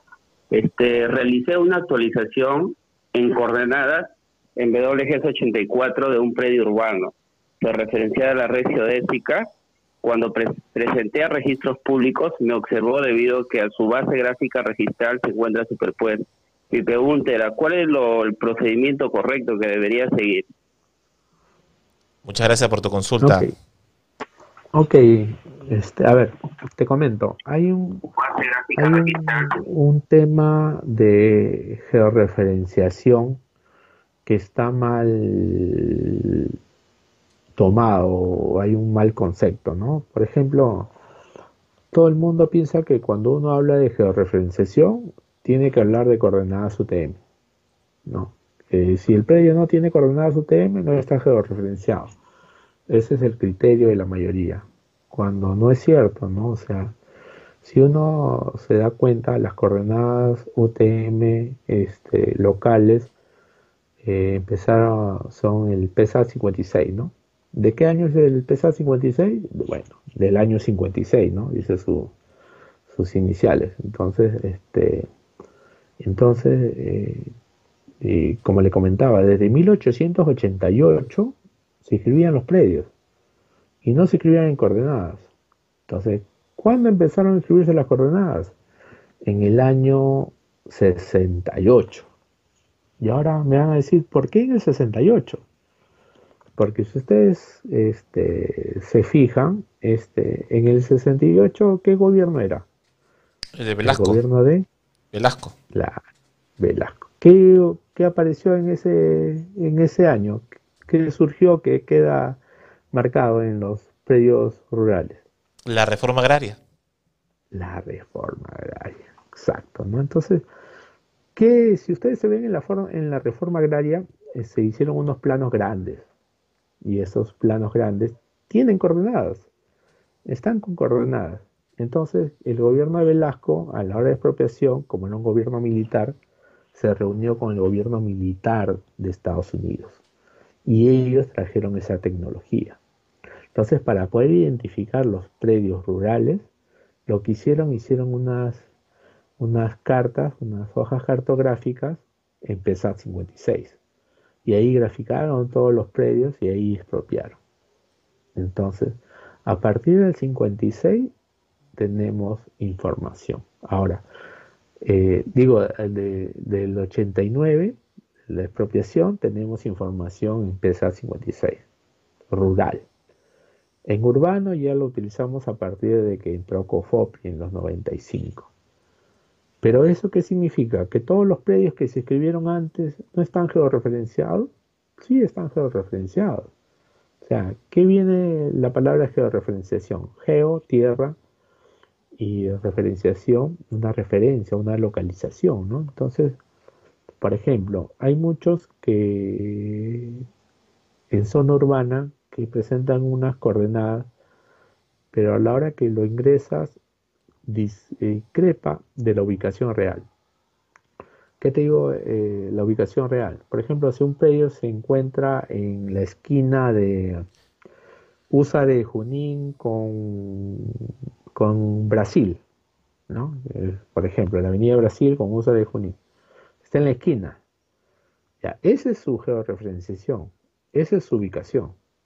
Pero tú presentas unas coordenadas y esas coordenadas te dan en el medio de la pista, entonces por eso es que se les dice de que están desfasadas o están eh, eh, mal ubicadas. ¿no? Entonces, la georreferenciación no viene tanto en el tema de las coordenadas, la georreferenciación viene más en el tema de la ubicación. Por eso es que se pide un buen plano de ubicación. En el buen plano de ubicación, ahí debe graficarse el predio, dónde está. Y si es zona urbana, la distancia a la esquina, dónde está. ¿Por qué? Porque la distancia no es movible. O sea, la distancia no va a cambiar en el tiempo. Dura 20, 30, 40, 50 años. Entonces, yo estoy al, a 10 metros de la esquina, siempre voy a estar a 10 metros de la esquina. Así me levanten coordenadas y me digan, estas son exactas, estas son más precisas. No, tú siempre vas a estar a 10 metros de la esquina. Entonces, cuando hay ese tipo eh, de observaciones, lo principal es graficar el predio que tú estás eh, tratando de escribir o rectificar y también los predios colindantes con una línea tenue más baja. Entonces, para saber de que el predio está entre dos partidas y no haya una eh, un informe que te diga que está superpuesto. ¿no? Si tú lo graficas dentro de dos predios colindantes y está su ubicación, ya estás dando su, su ubicación exacta, sin tener que presentar coordenadas. ¿no? Pero eso es lo que manda. Una ubicación, un plano de ubicación donde ubiques el predio correctamente y si es posible, graficar los predios colindantes. Así es. Vamos leyendo más preguntitas, ingeniero. Estamos ya a media hora de terminar el programa. Edwin Vicente tiene una observación para usted. Me dice, el llamado certificado de búsqueda catastral es el análisis de las distintas bases que obran en SUNAR. Algunas de ellas no guardan relación entre sí o se encuentran desfasadas. Parte de los problemas de superposición o duplicidad se debe a esto. Las normas de catastro están dadas, lo que falta es ejecutar. En SUNAR no, hace un trabajo de campo y las opiniones técnicas en los certificados se refieren a la información que obra en sus bases, la rectificación, determinación, etc. Sigue siendo tarea pendiente y a la expectativa de levantamiento catastral correspondiente, me dice este usuario, Edin Vicente. A ver, como le expliqué al comienzo, lo que nosotros no hacemos es levantamiento. Nosotros eh, salvaguardamos el derecho. Y no en nuestra base, es el derecho que está escrito en los títulos archivados. Eso es lo que nosotros este, analizamos. Este, en la ley 28294, este, justo había un procedimiento también que decía de que se podían hacer este, rectificaciones masivas. O sea, por ejemplo, si el registro tenía una base, una base que ha levantado los predios de los títulos archivados de una forma, pero ahora porque han pasado los años ya es completamente diferente, podría hacer este, de oficio hacer una rectificación, por ejemplo, de toda una manzana. Y con eso ya se solucionarían, como dice, los, los problemas de, de que uno es la, la forma física en el campo y otros lo que se escribió en su momento. Entonces, esa ley permite hacer eso, o sea, que se rectifiquen en forma masiva, así como hacía Cofopri. Cofopri este, tenía sus planos de las posesiones informales eh, que estaban inscritas y que eran diferentes de lo que hacía en campo. Y Cofopri con la, con la facultad que tenía agarraba y hacía todo y modificaba las medidas, pero no de un predio, de toda la posesión informal. Entonces todo ese predio saneaba y quedaba rectificado. Eso, este, solamente tiene las facultades para hacer eso en, en posesiones informales, aunque ahora ha pedido mayor atribución para hacer catastro. Eh, y le han dado este, esas atribuciones, creo que en el norte, en Chiclayo, en esa zona. Entonces, en eso, al tener esas facultades, yo creo que va a actuar de la misma forma que hacía con posesiones informales, ¿no? Levantar el catastro de una manzana y rectificarla toda. Y esa sería la solución, ¿no? Pero como le digo, es hay que la el ente rector tiene que ponerse las pilas y destinar dinero y recursos para que pueda hacer ese trabajo. Muy bien. Tenemos usuarios, eh, bueno, oyentes que nos ven también en vivo en YouTube y tengo una pregunta que paso a leer. Buenas noches, ingeniero. Pregunto, ¿cuál es el datum que rige ahora en SUNAR? Bueno, el datum que rige es el que rige en todas las entidades, no solamente en SUNAR. El dato oficial, de acuerdo a, a la resolución jefatural del IGN, la 086-2011, si no me equivoco, es este es el PWG84 y eso es a nivel de todas las entidades del Estado, no solamente SUNAR. Nosotros en nuestro reglamento de inscripciones de registro de predios dice de que todos los planos deben ser eh, presentados en el datum vigente. Por lo tanto, si dice datum vigente es WG84. En la directiva 002-2014 el SN eh, para la presentación del certificado de búsqueda catastral este, se dijo que presentaran en cualquiera de los dos datos. ¿Por qué? Porque en ese tiempo, en el 2014, este, la gente todavía no estaba familiarizada en el WG64 y había muchos planos que ya habían sido hechos en el 2012, en el 2013 con PESA 56. Entonces se dijo de que iban a aceptarse para búsquedas catastrales en los dos sistemas, pero para la descripción solamente en una. Ahora estamos hablando del 2014, ahora estamos en 2020, son seis años. Ya no deberían presentar los usuarios en PESA 56, deberían presentar ya todos en WG84. Se les dio, como se dice, un laxo de tiempo para que se vayan adecuando. Porque al final, cuando presentes un título, el registrador te va a pedir en el oficial. Y el oficial, todos sabemos que es BW84. Exacto, pero eh, nuestro oyente nos dice, sí, ingeniero, pero en Sunar Cusco nos piden el PESAT 56. Pero tendrían, a ver, cuando hay una directiva eh, vigente, que es la directiva 002, eh, si es una publicidad, ustedes pueden apelar. O sea, a ver, todas las publicidades que ustedes no están de acuerdo, pueden primero subsanarlas. Ya. Si en la subsanación sigue saliendo el mismo error y le dicen que no, este, pueden pedir este, lo que se llama apelación al tribunal registral. O sea, el tribunal registral no solamente es para títulos, también es para publicidades. Entonces, si Cusco les pide algo que no está normado, porque dice cualquiera de los dos sistemas registrales, entonces puede presentarlo en empezar o puede presentarlo en W para publicidad. Y en título tiene que ser en eso. Si no este, no aceptan eso, tienen que todo el derecho de hacer la apelación al tribunal. Bien, ingeniero. Vamos con el tema que también eh, estoy leyendo aquí varios comentarios. Me dicen, ingeniero, háblenos un poco sobre lo, que es la declaración de zona catastrada. Ya, bueno, la, la zona catastrada está prevista en la ley 28294, ¿no? Para eso este, se hace por municipalidad. Cada municipalidad debe tener identificado todos sus predios, tanto en una ficha como en una gráfica, ¿no? Utilizando cualquier software, AutoCAD, ArcGIS, QGIS, en cualquiera de ellos. Pero tiene que tener identificados todos sus predios tantos urbanos como rurales.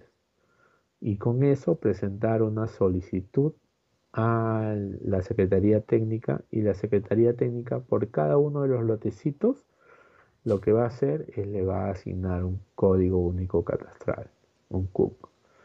Por ejemplo, en el tema de los olivos, los olivos no tiene catastrado todo, pero ha dividido este, su catastro en cuatro sectores. Entonces, empezó con un sector y catastró y mandó a la secretaría y le aprobaron un sector. Entonces, si no puedes hacer el catastro de toda la municipalidad, puedes hacerlo por sectores. Y en cada uno de los sectores ya le has ido entregando este, eh, su código único catastral. Entonces ya tienen este, el código único catastral. Entonces, este, Pixi, Miraflores y San Isidro están declarados como zona catastral y los olivos parcialmente está declarado. Entonces, ese es el procedimiento para zona catastral. Tener un levantamiento de todos los predios urbanos y rurales de su jurisdicción y tener su información de la ficha, titulares, este, medidas, áreas, si está escrito, no está escrito, y toda esa información, ¿no? Y lo lleva a la Secretaría para que lo declaren como zona, no, como zona catastrada. Bien, tenemos una consulta de Luis Enrique Soria Oblitas. Nos dice, buenas noches, ingeniero. Con referencia a los predios rurales, de acuerdo al mosaico de propiedades de la SUNAP, ¿qué porcentaje se encuentra plasmado en el registro de predios a nivel nacional? A ver, Luis Soria Oblitas, un compañero mío de hace muchos años que lo conozco, ahora debe estar en el proyecto PTRT3. Un saludo también para él, un saludo. Sí, un saludo, Oblitos. Este, a ver, en lo que es este, las inscripciones eh, plasmadas, tenemos, como comenté, tenemos inscripciones de 1888. Y de 1888 este, hasta el 1915, todos los archivos están en el archivo de la nación. O sea, ni siquiera están en el registro. O sea, este, a nombre de San Martín, a nombre de esas personas no antiguas. Entonces, solamente tenemos descripciones eh, literales muy vagas, ¿no? Que dice colindo con la cumbre de los Andes tal, colindo con el riachuelo tal, mm, colindo con la yesera o con camino a la yesera. Entonces son descripciones bien vagas, ¿no? Entonces que no este, a la fecha, ni teniendo los planos del 50, del 30, no, este, no logramos ubicar. Entonces este, hay mucha información que, como le digo, desde esa época hasta el 89, no era obligatorio presentar planos. Estamos, estamos hablando de 100 años de inscripción de predios que no tienen planos. Y que si tienen planos, tratamos de ubicarlos. Entonces, este, de todas las inscripciones pues, que hayan, existido, yo calculo que un 50% están inscritas y están identificadas y están graficadas en la base. Las antiguas este, no, las, no las tenemos graficadas, no es porque no queremos, es porque no hay información de planos. ¿No? Te hablan, este, como un usuario anteriormente dice, ¿por qué me piden la numeración municipal? Justo por eso, porque antes no pedían la numeración municipal, no sabíamos dónde está su predio. ¿Y cómo salvaguardamos su derecho de inscripción si no sabemos dónde está ubicado? Entonces, este, hay muchas propiedades que están inscritas así, a veces no tienen movimiento, hace 20, 30 años no se mueven esas partidas, están congeladas. Hasta que un usuario dice, no, yo soy dueño de esta partida, tengo la sucesión intestada, ah, ya presente su plano, todo, ah, ya. Y ya ubicamos. Por eso es que la información de la base gráfica se actualiza día a día, de acuerdo a que los usuarios van brindando información. Así es. Muy bien. Eh, me indican por interno que tenemos un audio de un usuario, de un oyente del programa. A ver, vamos entrando ya a los últimos 20 minutos del programa. Terminamos 10 en punto. Con usted, ingeniero Pedro Silva. A ver, ¿tenemos listo el audio? Vamos con el audio. Ingeniero, en una zona donde no se puede determinar superposición total o parcial sobre el ámbito de una partida en particular, debido a que su título archivado eh, en el año 1967 no cuenta con elementos técnicos suficientes, planos eh, es asumible interpretar que no hay antecedentes registrales y poder regularizar la inscripción de un predio urbano a través de un título supletorio? A ver, ¿logró entender el audio? Porque parece que el oyente envió el audio escuchando la, eh, la conferencia. Sí, sí, casi, casi todo, ¿no? ¿Ese audio es de Pucallpa? Me parece, ¿no? Parece que es de, ¿es de Pucallpa. A ver. ¿Se llama Francisco? A ver, vamos a ver si, si le escucha. Lo debe conocer, debe reconocer bueno, la, voz. me parece bien conocida. No es de Pucallpa, a ver. A ver, eh, ¿puede, ¿lo puede responder o lo pasamos de nuevo? Es Diego Guamán, a ver. Ah, ya. Entonces, a ver, le digo. Ya. Este, lo que le, le entendí es que había plano de 1967 que no lo podían ubicar. Que posiblemente iba a ser una inscripción ahí. ¿No? Entonces, a ver. La directiva, la 002-2014-SUNAR-SN, dice claramente que el informe de búsqueda catastral tiene que contener cuatro puntos, si es que los tuviera. Uno, si el predio se encuentra sobre una partida inscrita. Ya, en este caso no, porque dice que no puede. Segundo, si el predio se encuentra en, superponiendo varias partidas inscritas, o sea, estuviera afectando a varias. El tercero, este, si el predio se encuentra en una zona donde no hay inscripción, o sea, no hay nada, está libre para inmatricular. Y el cuarto supuesto eh, dice que es en una zona donde no se puede determinar en forma indubitable la existencia o no de propiedades. Entonces yo eh, entiendo de que es este punto, que el ingeniero dice de que el predio está en una zona donde hay una partida de 1967, pero no sabe si está o no está afectando a esa propiedad que quieren inscribir. Entonces, en ese caso, lo que dice la norma es de que debe decirse en el informe técnico que debe mencionar que el predio se encuentra en una zona donde no se puede determinar en forma indubitable la afectación con el predio. Sale el certificado con ese documento y ese documento, si lo va a hacer judicial o notarial, es a favor del usuario. Hay una precedente del Tribunal Registral en el cual dice que si la oficina de catastro de la zona no ha podido determinar si se encuentra afectando una propiedad o no, significa que el usuario podrá proseguir con el acto registral que quiere hacer. Eso significa, si quiere inmatricular, se le toma como si estuviera sin antecedentes a zona. Si quiere hacer una rectificación, pues puede crecer el predio y modificarse sobre esa área. Entonces, ese literal es a favor del usuario. Entonces, eh, con el usuario no es que se, que se sorprendan y le venga un certificado y le diga, oye, este, me han dicho que está en una zona donde no pueden identificar porque el plano es del 67 y no lo pueden reconstruir. Bien, bacán, más bien alégrate, porque con ese documento tú lo puedes inmatricular, ¿no? Hay un precedente del tribunal. Bien, tenemos otra consultita de Donato Benique Cabrera. Me dice, ingeniero, la digitalización de SUNAR de planos antiguos de predios de comunidades campesinas es vinculante para el procedimiento, por ejemplo, independización, prescripción, inmatriculación, etc. Es necesario para inscribir un predio en el cual indica que se encuentra dentro de la comunidad campesina, esto referido por el certificado de búsqueda catastral. Ya, a ver, eh, si es vinculante, bueno, eh, lo, que es, lo único que es vinculante son los informes técnicos. Este, la base no es vinculante. Ahora, eh, las comunidades campesinas se digitalizaron este, teniendo en, cuenta las hojas cartográficas del PET, ¿no? Entonces con eso se ha hecho el trazo. en los linderos hay diferencia, hay discrepancias, ¿no? Porque las hojas son a escala al, al 10.000 normalmente. Y cuando han graficado los, linderos han sido con un plumón rojo, grueso.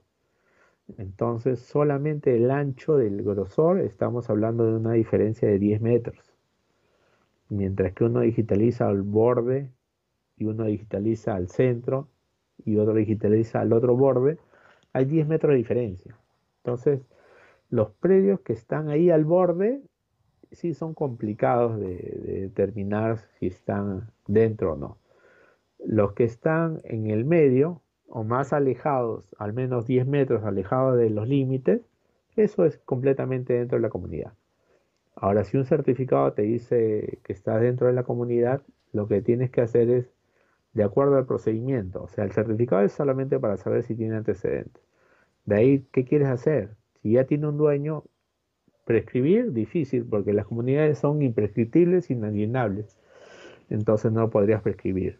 Entonces, ¿y qué tendrías que hacer? Independizar. Para, para independizar, eh, lo único que puede independizar es la comunidad. Entonces, independiza la comunidad y después te tendría que vender.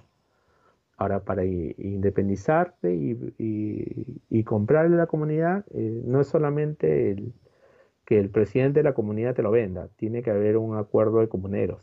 Tiene que haber un acuerdo de comuneros donde mediante acta ellos acuerden venderte esa propiedad. Y una vez que acuerden venderte, este, recién vas con esos documentos, con tu plano eh, firmado por la municipalidad y solicita la independización y venta del terreno que está dentro de la comunidad. Muy bien. Tenemos otra preguntita de Idania Tipo Molina. Me dice, ingeniero, si las propiedades cuentan con título en la SUNARP, ¿también se les asigna el CUC?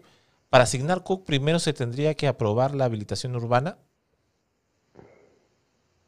No, a ver, la el CUC es como un identificador alfanumérico, como decía, como un DNI. Si tu propiedad ya está inscrita y quieres ponerle su CUC, solicitas a la municipalidad que te entregue su CUC y presentas la inscripción del CUC a la SUNAR y se inscribe.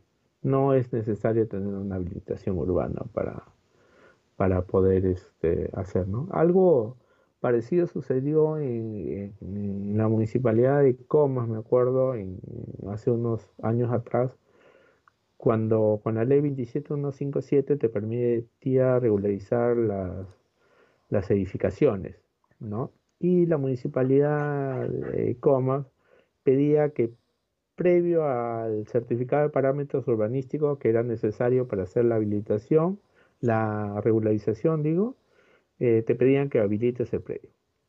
Cuando no es así, ¿no? O sea, no, la ley en ningún momento te restringía oye, primero habilita y después se regulariza, no. O sea, tú podías este, hacer la regularización solamente eh, con tus planos y con el certificado de parámetros urbanísticos para que en informe técnico se vea qué transgredes, ¿no? qué cargas vas a inscribir. Ingeniero, tenemos otra consulta referida a la pandemia me dicen, ¿cada cuánto tiempo se tiene que actualizar el catastro de las municipalidades? Y supongamos, en el caso, Dios no quiera, que esta sea una nueva realidad, una nueva forma de vida, ah, supongamos que en dos años no se pueda actualizar el catastro, eh, la, funcionalidad del catastro es que toda la información recogida de campo se eh, desemboque en, en, la información que se maneja, ¿no? ¿Cómo podría hacer entonces actualizarse el catastro en las municipalidades? Claro, como comenté a un comienzo, ¿no? El, levantamiento del catastro, este, en esta época de pandemia ya no podemos hacerlo, este, como se hacía antes, ¿no? Estar haciendo, este, casa por casa, tocando la puerta, midiendo todo, ¿no? Entonces, eh, primero que el catastro se debe actualizar cada dos años aproximadamente. Y eso de ahí, este, si no podemos hacerlo manualmente, este, tenemos que usar la última tecnología, utilizar drones, ¿no? Que es lo más barato.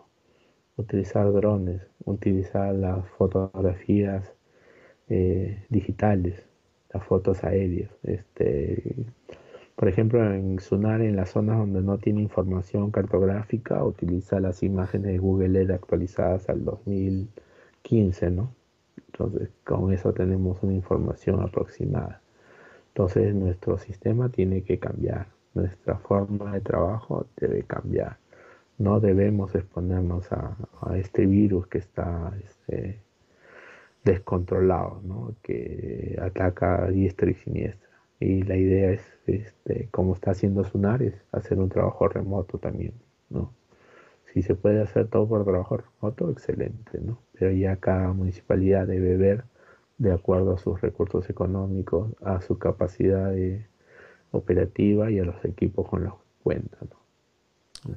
Es. Muy importante lo que usted dice, puntualiza que ahora, hoy por hoy, eh, se está eh, ejerciendo el trabajo remoto, inclusive esa entrevista, usted está en su casa, estamos conversando vía Skype, Aquí para grabar este programa. Estamos guardando todos los protocolos de, eh, para evitar el contagio, ¿no?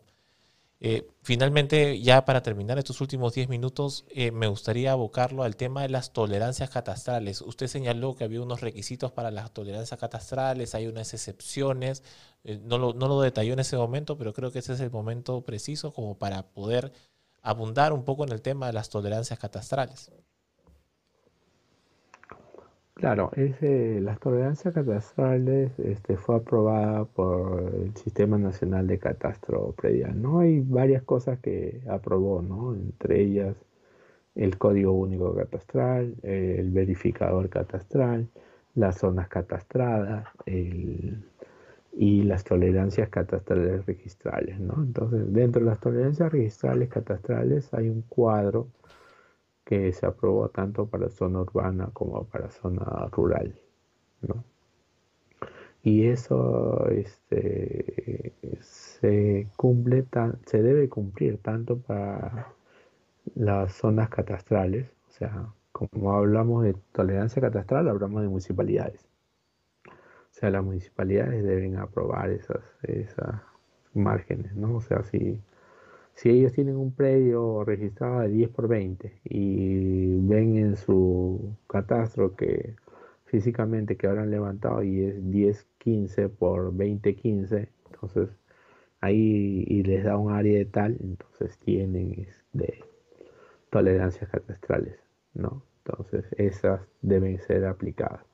Igual en el registro, ¿no? Si en el registro la partida tiene un, un área y ahora presenta otra área, el registrador puede utilizar esta discrepancia, ¿no? Siempre y cuando sepa que es el mismo predio, ¿no? Por ejemplo, cuando salió las tolerancias catastrales y registrales, primero salió por el tema de cargas y gravámenes. O sea, ¿qué pasaba? Que cuando había una escritura pública y el predio estaba escrito con 100 metros cuadrados y el y por algún dato, la escritura del, notario aprobando la, la hipoteca, ya no decía eh, que el predio tenía 100 metros cuadrados, sino decía que tenía 110. Entonces, ¿qué hacía? El registrador lo observaba, pues. discrepancia. El predio tiene 100, tu escritura de hipoteca tiene 110. Entonces, modifícame tu, tu escritura con una escritura aclaratoria. ¿Y a quién iba el costo de esa modificación? Al usuario, porque el notario no iba a perder. El notario le decía, Sunar me, ha observado por esto y hay que hacer una aclaratoria. Ya, y le cobraban al usuario. Entonces, para eso se creó al comienzo, ¿no? Tolerancias catastrales para los temas de hipoteca, para que ya no estén observando los registradores y vean, si es el mismo predio que está en Luna Pizarro 1025, escrito con tal partida, pero ha habido un error de tipeo en en el área, entonces pásalo, pues. Entonces, para eso se creó. Entonces, poco a poco, esta directiva de tolerancias catastrales y registrales ha tenido tres modificaciones. Entonces, ahí se han estado modificando y corrigiendo lo que al comienzo se hizo, ¿no? Entonces, por ejemplo, en la directiva, en la primera directiva de tolerancia catastral dice que no se aplican para inmatriculaciones. O sea que en caso de que quieras inmatricular, no debes aplicar pero hay una reunión de registradores que se llama Pleno Registral, donde ellos aprobaron diciendo de que sí vamos a, utilizar las tolerancias catastrales registrales en tema de inmatriculaciones. Entonces ahí este, eh, se ha ido mejorando este tema de tolerancias catastrales registrales. Ingeniero, me indican que hay un audio. Vamos con el audio. Buenas noches. Este, un saludo primeramente para el ingeniero Pedro Silva. Bueno, mi pregunta es la siguiente. Mire, una vez hice el trámite para obtener el certificado de búsqueda catastral, ¿no? Eh, el trámite este, fue hecho en provincia. Se presentó el plano con las coordenadas respectivas, ¿no? Inclusive con los datos WGS84 y PSA 86, ¿no? Cuadrados técnicos. Pero no coincidían con lo que tenían en, la base, en su base gráfica, ¿no? Pero al momento de sustanciar la observación seguía sin coincidir entonces, ¿cómo podría ser para poder encajar el gráfico del predio? Si la esquela que me enviaron donde, donde muestra el desfase no indicaba las coordenadas, ¿no? Para poder ajustarlas y no volver, y no volver este, estar haciéndolo una y otra vez. Gracias. Ya. Sí, eso es lo que sucede frecuentemente, ¿no? Y es lo que le comenté al inicio, es los servicios que brindaba la SUNAR. Dentro de ellos está el servicio de venta de la base gráfica online. Entonces, este servicio lo que permite es que el usuario a través de la página web de la SUNAR entre a servicio de publicidad en línea y en el SPRL solicite la venta de la base gráfica. Eh, pone el número de partida y pone la oficina registral y solicita que le vendan el polígono. Con ese polígono eh, se le va a entregar en formato shape y en eso usted lo trabaja y ya va a obtener las coordenadas del previo, ¿no? Y ahí no va a tener problemas en decir cuáles son las coordenadas, cómo tengo. Y ya le viene el polígono este, georreferenciado. ¿no? Entonces el servicio este, cuesta 46 soles, si no me equivoco, por cada predio, entonces lo puedes solicitar de esa forma. Ok, eh, buenas noches. Queremos eh, hacerles recordar que pueden seguir enviando sus consultas al número 949-197095. También pueden seguirnos en nuestras redes, nos ubican eh, como Infopre en todas nuestras redes sociales, en Facebook, en Instagram, en YouTube y en LinkedIn. Así que vamos a continuar con las preguntas. A ver. Moisés Acero nos dice, no son solo tolerancias, hasta por una letra a SUNARP te observan. Bueno, esos son los comentarios que nos están haciendo llegar. Sí, bueno, este, hay que tener en cuenta dos cosas, ¿no? La oficina de catastro no observa, la oficina de catastro informa. Entonces, informa a quién informa, al registrador. Y el registrador es el que toma la decisión de observar o no observar. No, ellos son los que observan, nosotros no observamos. Entonces ahí hay que, para hacer la aclaración nada más, ¿no? Este, aparte hay una resolución del tribunal registral donde dice que el registrador tiene la potestad de transcribir o separar lo que él crea conforme a catástrofe. O sea, si un Imaginemos, ¿no? Que algún ingeniero le, observa por una letra errada, como dice, eh, exagerando, ¿no? Este, el registrador tiene la opción de, de observarlo o no observarlo su criterio de él. No es que el informe es un documento observable. Aparte, hay otros registradores, pocos, pero sí hay, que este, ponen de acuerdo al el informe de catastro, número tal, tal, tal, y observan algo. Y en realidad cuando el usuario viene a reclamar a catastro, este, no, no hemos observado nosotros nada de eso que dice ahí. Entonces, para verificar, ustedes, hay una plataforma que se llama Síguelo. En el Síguelo de la SUNAR, usted ingresa su número de título y si tiene un informe de catastro, le sale el informe de catastro, lo puede ver y lo puede imprimir y corroborar qué es lo que nosotros hemos observado y qué es lo que ha observado el registrador. ¿no? Es una plataforma también que ha permitido que ustedes puedan ver los informes técnicos sin tenerlos que pedir. Así es. El ingeniero Pedro Silva. Ah, ¿Tenemos una llamada? A ver, Última llamada del programa. A ver si la contestamos. Vamos con la última llamada, ingeniero. Buenas noches. Bienvenido Infopre. ¿Cortó? Uy, cortó. Es la última llamada. Vamos con un par de preguntitas, ingeniero, y ya para cerrar. Silvestre Mejía nos dice, en las municipalidades el área de catastro a ver, tengo otra, me dice, buenas noches. Uy, tengo varias. Buenas noches. ¿Cuándo será el próximo curso para verificador catastral? ¿Y qué tiempo dura? A ver, ya están dando la llamada. A ver si la contestamos. Aló. Buenas noches, bienvenido a Infopre. ¿Qué tal? ¿Cuál es tu nombre y dónde nos llamas? Sí, ¿qué tal? Hablo, este, me llamo Junior y le hablo de la ciudad de Piura. ¿De dónde? ¿Aló? ¿De dónde nos llamas? De Piura. De Piura. Muy, muchas gracias eh, y bienvenido al programa. Ya estamos cerrando y por favor con tu pregunta al ingeniero.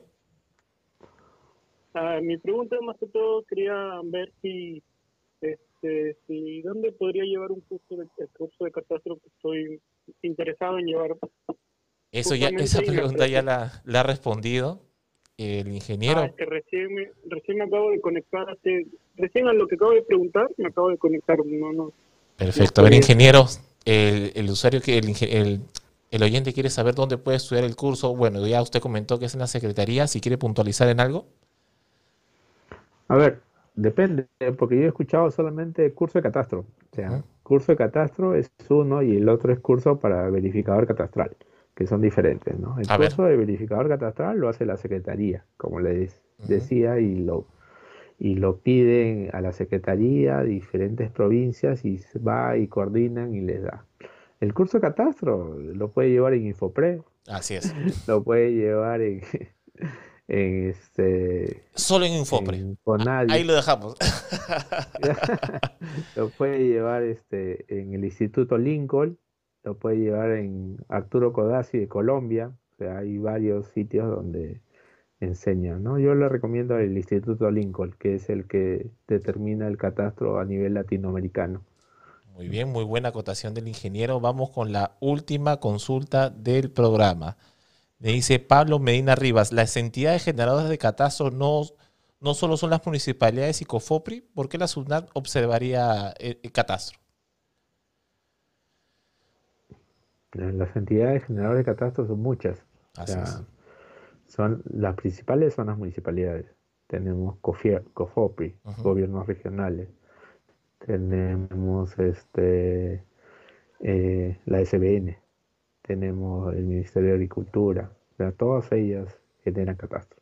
Nosotros, como comenté a un comienzo, nosotros recibimos esa información y lo plasmamos, lo graficamos. No, no observamos con ello. Nosotros lo que hacemos es informamos. Si hay una propiedad ya inscrita en esa zona y que inscribirse estos entes generadores de catastro, una propiedad encima, le informamos al registrador de que hay una partida ya inscrita ahí. Ya el registrador agarra y observa a su criterio diciendo de que no pueden inscribirse. Juan Aníbal me dice, ya para cerrar el programa, me dice, buenas noches, si tengo un terreno con partida registral como terreno rústico, sin embargo este terreno ya se encuentra dentro del área urbana, ¿corresponde hacer la habilitación urbana y cuál es el procedimiento para registrar como terreno urbano? Es decir, cambiar la partida rural a urbano. Ya, cambiar el uso de una partida de rural a urbano se llama lo que el usuario ha dicho, habilitación urbana.